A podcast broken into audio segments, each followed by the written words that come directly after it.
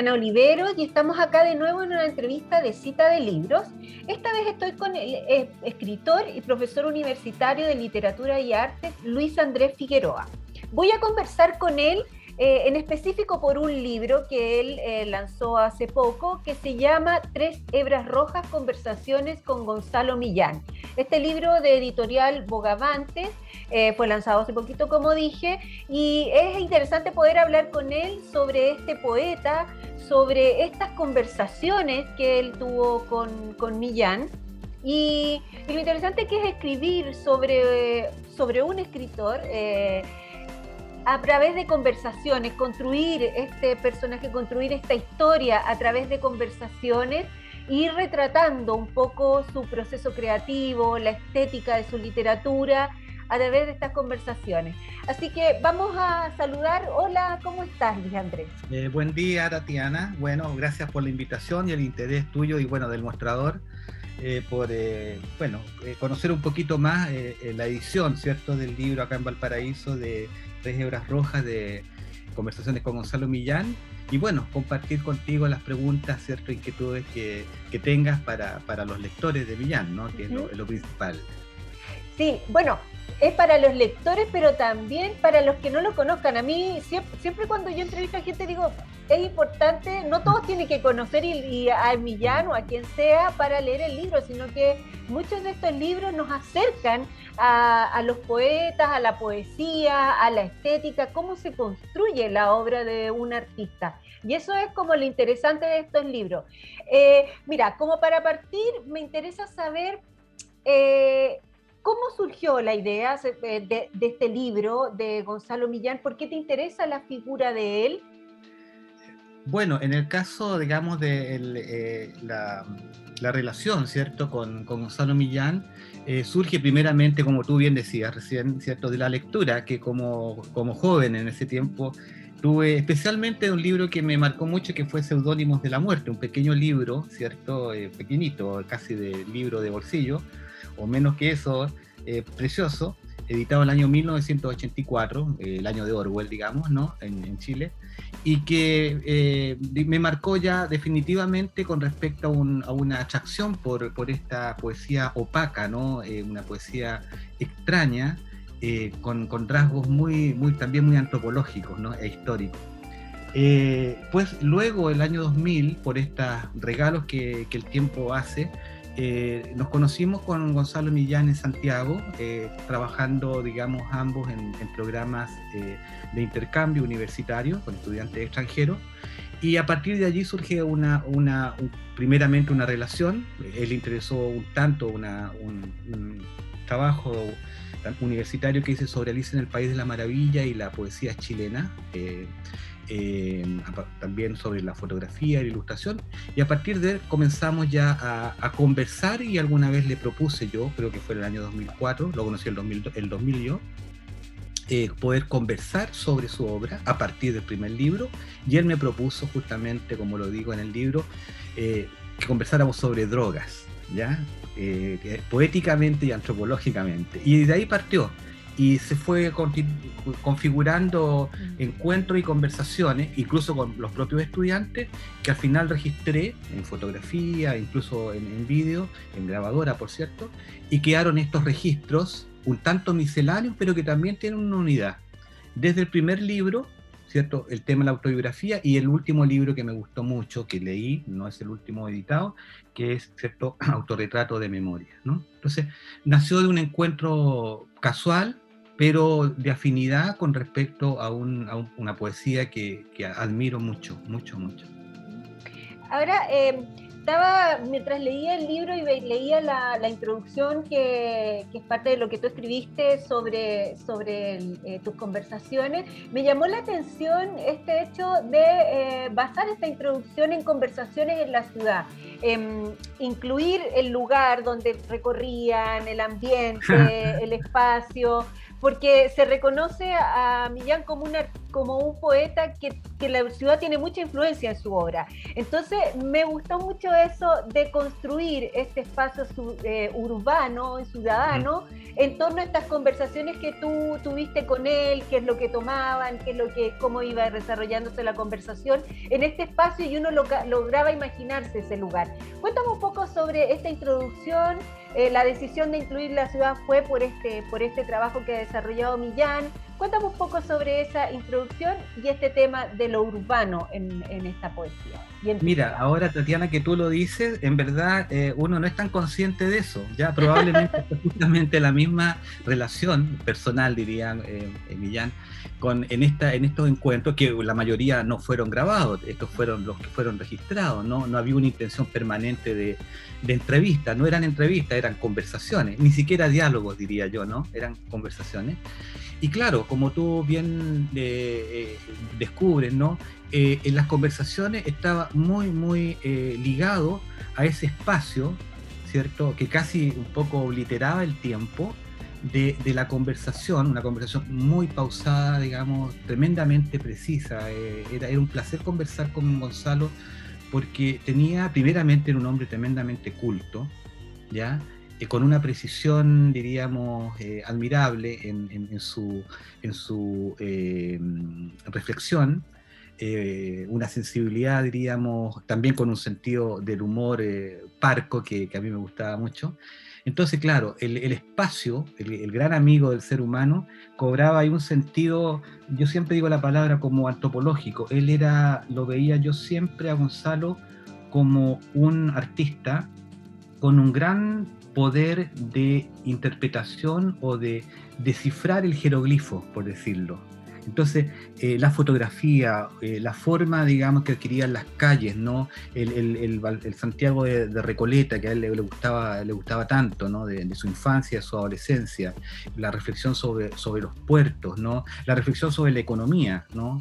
La, la política visto desde el outsider, como él decía, todos estos elementos de carácter, diríamos, histórico, eh, eh, eh, etnográfico, adquirían un sentido muy particular, muy concreto y a la vez tremendamente revelador cuando tú conversabas con él. Y por eso que el café, especialmente, aunque comenzamos en el Flaubert, que era un café más, más chic, digamos, en, en, Providencia, porque estábamos cerca, pues cuando nos trasladamos al café más, más, digamos, propio de República con, con la Alameda, pues justamente el espacio adquirió ese valor adicional que yo diría que casi inconscientemente también está en el libro, en las conversaciones y bueno, en las introducciones tanto mías como la de Luis Rifo, que es una muy bella introducción ¿no? Eh, eh, inicial del editor, en relación a este, a este valor del, del espacio-tiempo de, de Millán y su obra, ¿no? Y la ciudad, como tú bien dices, ¿no? Un gran amante de la ciudad y las ciudades, ¿no? Eh, cuando estaba también leyendo los diálogos, las conversaciones, aparecían eh, temas que son de poesía, pero también no, pero están relacionados eh, en la estética. Por ejemplo, el cine, hablan de películas, se mencionan algunas películas. Eh, me pareció súper interesante porque se construye una estética de, de, un, de, un, artista a partir de varios factores que no son solamente eh, la propia literatura, que a veces puede parecer, puede ser un poco aburrido estar leyendo que, que leyó esto, que leyó lo otro. Es más interesante construirlo a partir de sus otros intereses, a veces el cine, la visualidad, la pintura, un montón de cosas. Entonces, cuéntame un poco sobre, esa, sobre esos diversos intereses para que la gente vaya eh, como interesándose en el libro? Mm. ¿Cuáles eran los diversos intereses de Millán? Claro. Bueno, creo que una, una de las eh, eh, virtudes, diríamos, de, este, de este registro con, con, rasgos de espontaneidad y también de, digamos, de método, es lo que indica en términos de que eh, el lector, el lector ya, ya propio de Millán como el lector o la lectora nuevos, ¿no?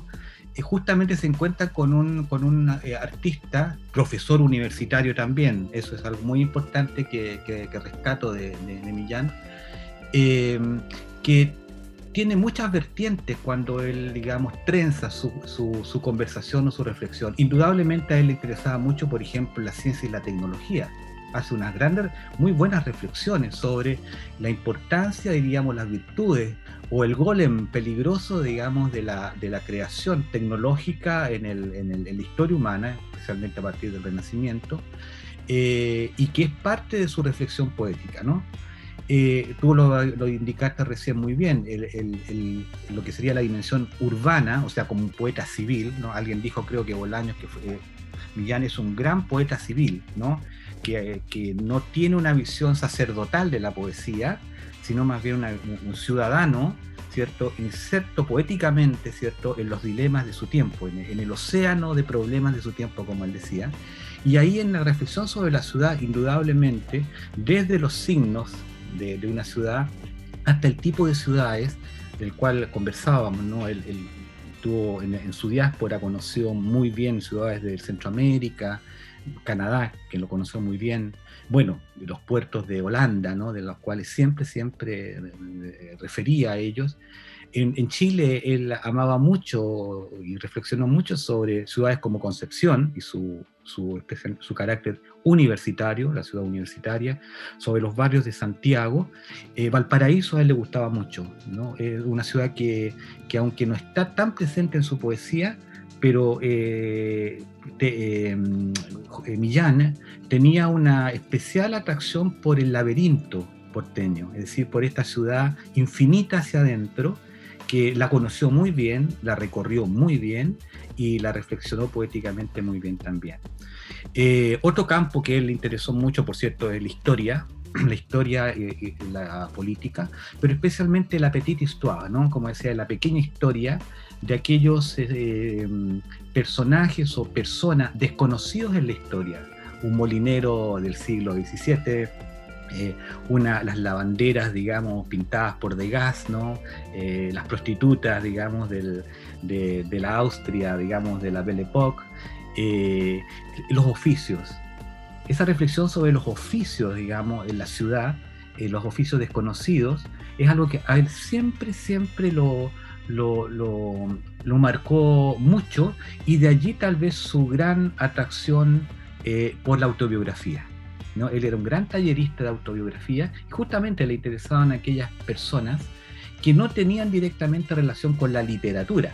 ¿ya? Le interesaban más las peluqueras, ¿cierto? Eh, el hombre, diríamos, que eh, afila cuchillos, el chofer de micros, diríamos, de un barrio santiaguino. Eh, ese elemento, diríamos, también de carácter etnográfico, ¿no? Es parte esencial de su reflexión poética. Y eso creo que le da un sentido humanista a su poesía en el mundo de hoy, en el tiempo actual, que yo creo que es insustituible y creo que es una de las grandes atracciones de la poesía, la gran poesía de Gonzalo Millán. Qué bueno, eh, qué buena esta reflexión que haces y el interés que, porque puede generar un interés por, por este libro y el trabajo de, de Millán en un momento en que es muy significativo el rescate del personaje o del, habitante de la ciudad, del habitante, no el, el hito, sino que lo, que está, lo que está abajo y lo que construye finalmente el, espacio urbano en su totalidad. Luis está preparando, porque él ha hecho, eh, ha hecho otros libros sobre conversaciones, eh, uno que es sobre Ennio Moltedo, y ahora está preparando uno, eh, uno, que podría ser muy interesante de leer, que es sobre Jorge Tellier, Los paisajes del poeta, conversaciones y correspondencia. Ese se edita este año, según entiendo. Eh, creo que en otoño, abril o mayo, ¿no? Ya, eso es un, libro que vamos a estar esperando. Eh, es interesante este esto, esto de construir literatura desde conversaciones con, con poetas a ver, cuéntame un poco sobre eso, sobre esto, el, trabajar sobre esta, esta forma de, hacer libros. Bueno, la, tradición del diálogo es una tradición que nos pertenece, digamos, desde el periodo, diríamos, de, nuestros padres, mm. parte de nuestros padres, ¿cierto? Y madres, digamos, griegas, ¿no? Pero yo diría que en el caso de las conversaciones, eh, así me gusta llamarlas, eh, con, bueno, con Ennio Molteo, que eso fue editado hace ya mucho tiempo, creo que el 2006, la, a fin invierno. eh, con Jorge Teller, con el cual, bueno, yo lo conocí en el año 1986, ¿no? a propósito de mi memoria sobre la, su poesía y la pintura. Un gran poeta admirado, digamos, por siempre.